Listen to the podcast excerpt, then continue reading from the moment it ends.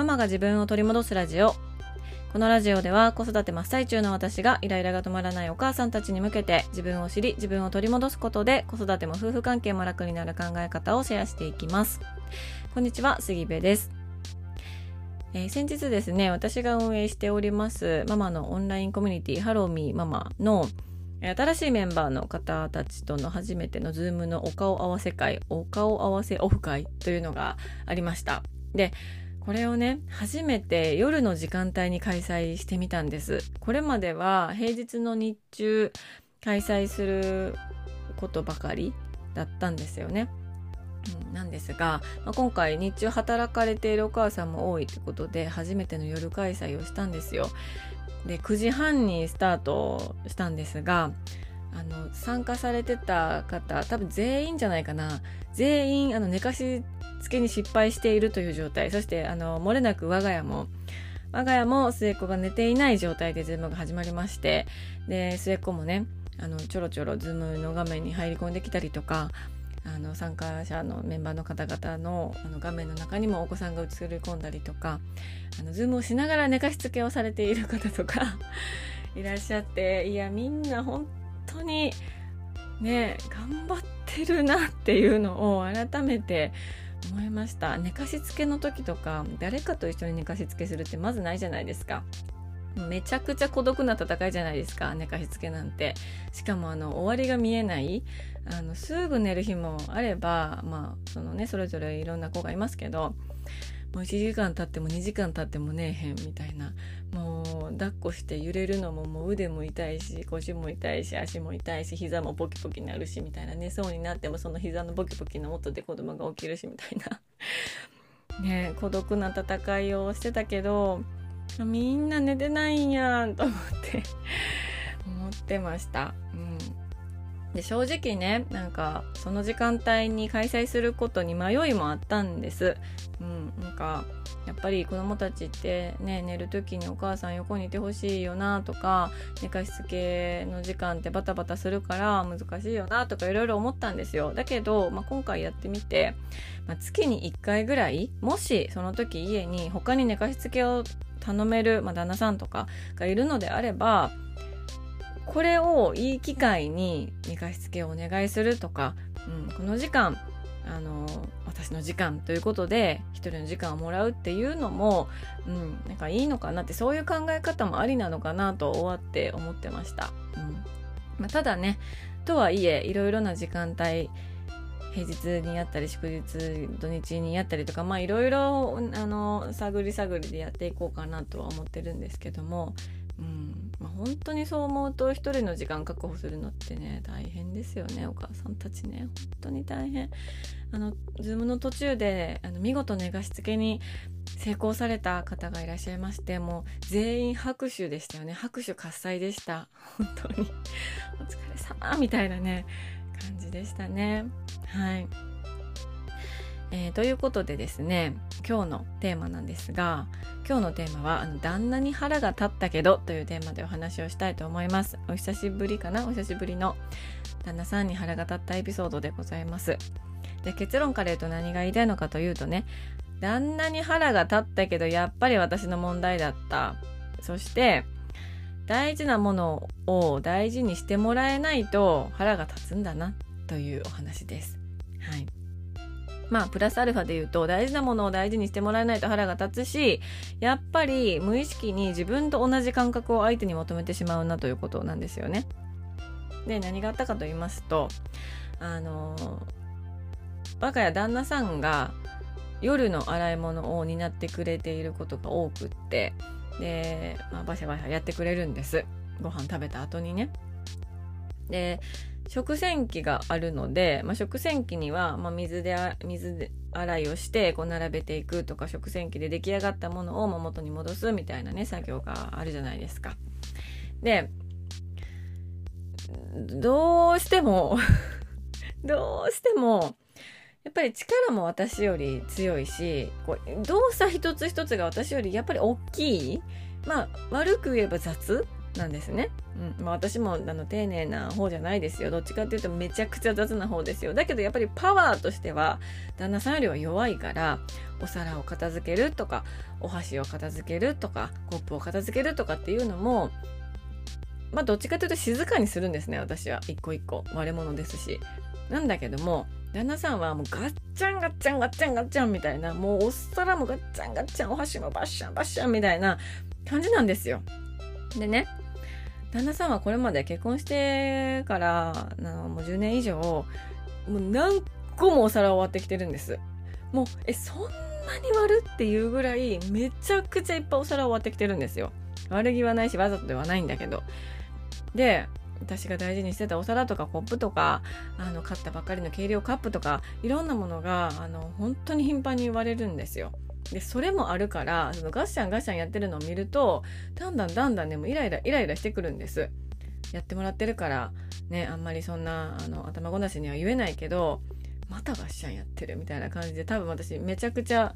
あの睨んでるつもりはないけど睨んでたと思うんですよね またやってるみたいな感じで。でそのまたやってる腹立つわって思いながら私が頭の中で何を思っていたかというと考えていたかというと私あの大事なお皿をガッシャンガッシャンやられている。イコール大事にしてくれていないと捉えたんですよ。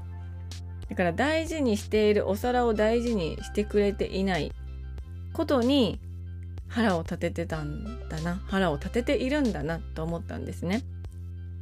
で旦那さんがこう片付けていたお皿の周辺って子供たちが陶芸で作ったお皿が何個かあるんです。でそれって本当にもう唯一無二じゃないですか。もう世界で一つしかないお皿なわけですよ。で大事に使っているし結構日常使いをしていてあの家族みんなが気に入ってるお皿なんですよね。でもう割れたら、まあ、もちろんそのなんかまあいろいろ方法ありますけども割れてしまったらもうね終わりだからやっぱり私はそのお皿はね他のお皿に比べてかなり慎重に扱ってるんです。だけどそれをなんかガシャガシャガシャガシャやっててだから大事なものを大事にしてくれないという本当にシンプルなことに腹が立ってるなって思ったんですよね。で、まあ、これは物理的に物ですよね。お皿っていうものがあるんですけどこれ物だけじゃなくって考えとか価値観とかそういうところにもつながるようになってそれも一緒だよなと思ったんです。大事にしている考えとか大事にしている価値観。を相手が大事にしてくれてないなって感じた時に人って相手に腹が立つし同じ感覚っていうのを求めるんだろうなと思ったんですね。うんまあ同じ感覚を求めるで言うと、まあ、このお皿洗いの力加減とかもそうなんですけどじゃあそのものではない考え価値観ってどういうことかっていうと私は目に見えないもので言うと言葉がすごく好きで言葉でこう背中を押されたり傷ついたりするっていうのが結構多いんですよねでもしかしたらこれは見えに見えないものだから比べることがすごく難しいんですけどもしかしたら他の人よりも結構良くも悪くも重く言葉を受け止めている節があるかもなと思うんですよね。うんだからこそその子供に対してかける言葉とかも結構敏感なんです。なんかこんな言葉は使ってほしくないとかこんな言葉はかけたくないとかっていうあの気持ちが結構強いんですよ。でまあ YouTube とかも見てるし学校生活もあるしあの私たちではねコントロールしきれないところももちろんあるからそれはもう仕方ないしそういうもんだっていうふうに思ってますけどでもなるべくその家ではあの言葉にはすごく気をつけたいなという気持ちがあるんですね。と言いながらねと言いながらできてないこともいっぱいあるんですよ。できてないこととかもイライラしたらすごいとんでもない。なんかもうねすごいもう言っちゃうんですけど。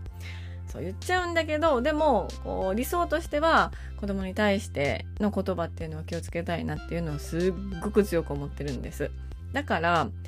旦那さんが子供に対してポンってなんかこう言ってほしくない言葉とかを言うとそれにねもうめちゃくちゃ腹が立つんですよ。そんな言葉使わんといてとかそんな言い方せんといてとかもっと違う言い方してって思うんですよね。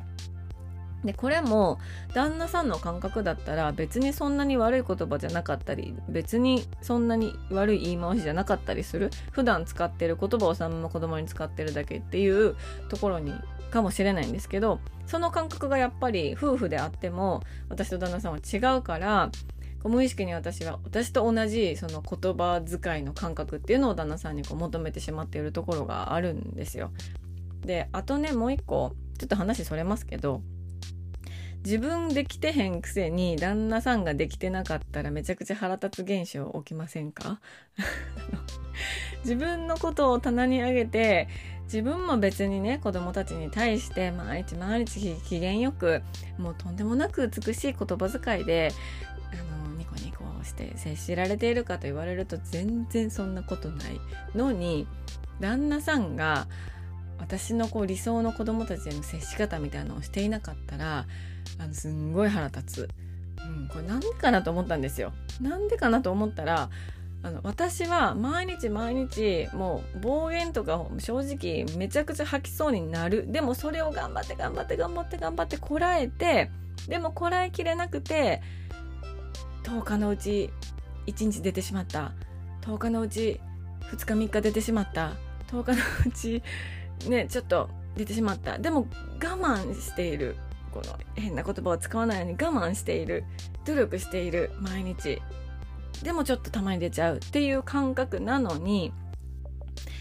一日が終わってもう本当にもう寝る前のね時間だけ子供たちを接しているもしくは週末だけ子供たちと接しているめちゃくちゃ短い時間で過ごしているのに我慢もせずにそんななんか嫌な言い回しとか私が言ってほしくない言葉を我慢もせずにポンと出している姿が腹立つんですよ私は。うん、でもあのこれも感覚なわけですよね。うん、言葉遣いの感覚もあるしあともう一つはその私は毎日長い時間子供たちといるからやっぱりそこのねなんか体勢はついてると思うんですよ。うん、子供が、まあ、こう言ったらこうなるなとかあここのなんかもう感触スイッチをこうあの押しちゃったら大変なことになってこうなるな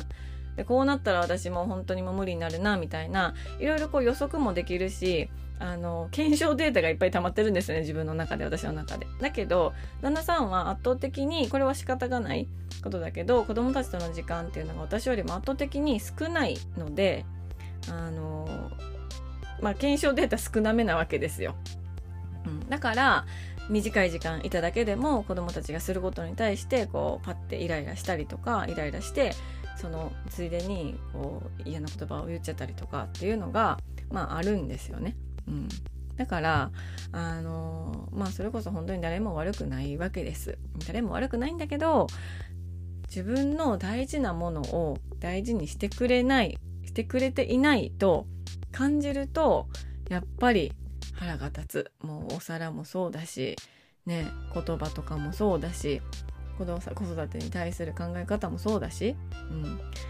で、まあ、腹が立つ理由がなんとなく分かったところでじゃあどうすればいいかって私が考えたんですけどもうこれはねなんかもう言うしかないんですよ。本当に。もうなんか接し察してくれとか睨んだんやから分かるやろとか 冷蔵庫をバンって閉めたから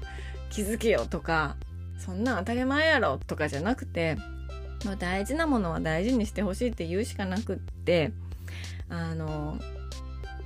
まあ、例えばこのお皿の話だったら、まあ、簡単ですけどもうこのお皿は大事にしてほしいと。子供たちが頑張って作ったからね作った時にはあなたはいなかったけれども私がねばあばと子供たちと一緒に陶芸の教室に行って作ったお皿だからと。だいぶ時間もかかったと。陶芸教室に行くまでにも時間がかかったし陶芸教室でも時間がかかったし焼いて到着するまでにも時間がかかったしとんでもなく時間と労力がかかっているお皿なんだと、うん、説明する。あとそれだけではやっぱり感覚が違うから言ったところであの別に変わらないっていうのもあると思うんですよ。だからなんか具体的な扱い方もちゃんと伝えないといけないなと思ったんですよね。このお皿はこのお皿に重ねないでとかこのお皿はここに置いてとかこのお皿は食洗機に入れないでとかもうそんなに嫌ならこのお皿はねもう私が洗うとかっていうね選択肢もあるかと思いますけどうん。なんか具体的な扱い方とかあとはこれだけはせんといてっていうこと。この言葉だけは使わんといてとか。っていうことを何て言うのかな。その爆弾ポイントみたいなものだけを伝えるっていうのも一つの手かなと思うんですよね。うん、これあのお店を選ぶ時とかもありますよね。とか、うん、お店選ぶ時に思うんですけど。好きなものを聞いたり食べたいものを聞くのって難しいそこからお店選ぶのって難しいからとりあえず爆弾ポイントだけ踏まないようにと思うと嫌いな食べ物だけ聞くっていうのがすごいスマートかなと思うんですよ。うん、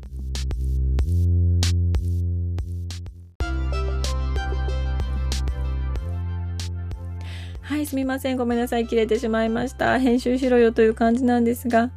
BGM が入っていたらこれはどういう風に編集をしていいのかわからず、このまま行かせていただきたいと思います。すみません。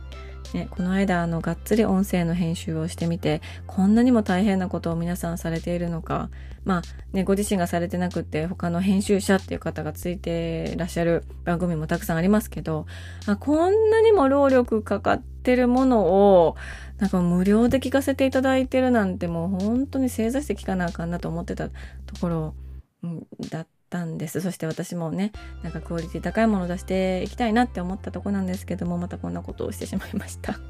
はい。まあいろいろ言いましたけど、いろいろ言ってきましたけど、何が言いたいのかというと、まあ大事にしてほしいもの、自分が大事なものっていうのは、相手にも同じように大事にしてほしいと伝えないといけないということなんですよ。うんね、察してほしいとか、睨んだからわかるやろとかじゃなくって、やっぱりそれは言わないといけない。めちゃくちゃシンプルですけど、近い関係だからこそ言ってるかなって思うんですよね。お皿のこととか多分私ほんと言ってなかったと思うから。うん。で、じゃあ、あのその次に、じゃあどうやって具体的にね、扱ったらいいのかとか、具体的にどうしたらいいのかっていう理想のあの行動とかを、まあ、言うと。うん、でもそれでも、まあ、感覚的なことだったら難しいからあのこれだけはせんといてみたいな、うん、あの爆弾ポイントだけをねあの伝えておく。あの嫌いな食べ物だけは教えとくみたいな。他は何でもいけるんですけど嫌いな食べ物はこれですみたいならっきょうだけ食べれませんみたいなことを言っておくっていうこと、うん、が大事なのかなと思いましたね。とはいえ、まあまあとはいえね、これ我が家でも頻発してますけど、これせんといてとか、これ言わんといてとか、こういう風にやってって言っても、あの、言ったその次の日から、そうなるって、まあないんですよ。まあ私も逆パターンもすごいあります。私あのリビングにドライヤー置きっぱなしにせんといてってずっと言われてるんですけど、一生置きっぱなしにしちゃうんですよね。忘れるっていうか、まあ、ドライヤーし終わったら、ドライヤーへの意識がゼロになるんですよ。まあそういうこともあって まあ直す気ないんでしょうね、多分ね。うん。なんかそういうのもあって、まあお互い様なところがあるから、まあその都度一悶着二悶着を起こしながら夫婦関係ってこう成り立っていくんだろうなと思ったりしてました。うん。ねいやー。でこっちのコンディションもありますしね。こっちとかお互いのコンディションもありますよね。そのお皿ガシャンガシャンやってることがあんまりあのイラつかない時もあるんですよ。同じようにお皿洗ってるはずなんです彼は。だけど今日は腹立ったけどあの先週は腹立たなかったとかももう全然あり得る。でそれって何の違いかっていうともう私自身のそれこそ体調だったり寝不足がどうかとか、まあ、ホルモンバランスがもうね、大暴れしているかどうかとか、日中に何かあったかとか、まあそういうことも、まあ、こっちの問題ですよね。うん。で、まあ旦那さんだったら、まあわからないですけど、まあ仕事が忙しいとか大変な時とか、まあ日中何かそれこそあったとか、悩み事があるとかね、まあ体調もあるし、寝不足なんやかんやいろいろありますよ。そういうのが、やっぱり、あの、整っていない時は相手が何してても何言ってもそのイライラに引っかかっちゃったりするから、うん、なんかお互いがまあこれは自分の問題だといろんなことに対して思っていられるような関係でいたいなと思ってましたね。はい。ということで今日は旦那に腹が立ったけどというテーマでお話をしました。まあ、旦那に腹が立ったけど、あのお皿をガッシャンガッシャンさせている旦那さんに腹が立ったけど、やっぱり私の問題だったし、どういうことだったのかというと、まあ、大事なものを大事にしてくれないと腹が立つんだなということ。うん、で無意識に同じ感覚っていうのを求めてしまうなということでした。うんうん、まあ、あの、今回は、今日はね、お皿は割れてませんでしたので、まあ良かったなと思っておりますが、はい、あの、陶芸で作ったお皿だけはね、あの、大事にしたいなと思ってます。まあ割れたら割れたで、あの、なん、なんて言うんでしたっけ？こうなんか割れ物こう、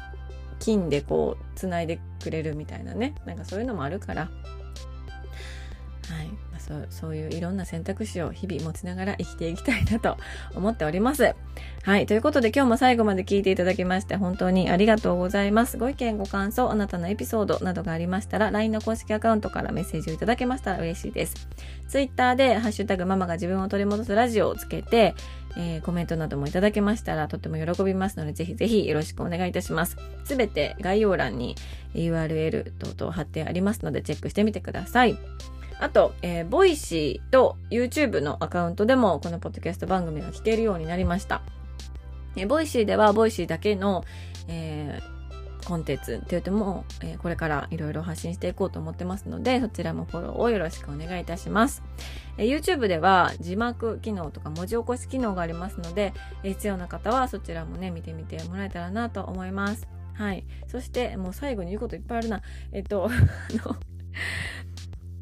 Spotify とか Apple Podcast、Amazon Music、まあいろいろなところでこの番組を聞いていただいているかなと思うんですが、あの、フォローというところがありますので、ぜひフォローボタンを押して、この番組をフォローよろしくお願いいたします。フォローしていただくと、えー、それはね、無料のサブスク機能という感じなので、新しいエピソードが出るたびにお知らせが届いて、あの、いち早く新しいエピソードを聞いていただけますので、ぜひぜひそちらのフォローもよろしくお願いいたします。ということで、今日も素敵な一日になることを願っております。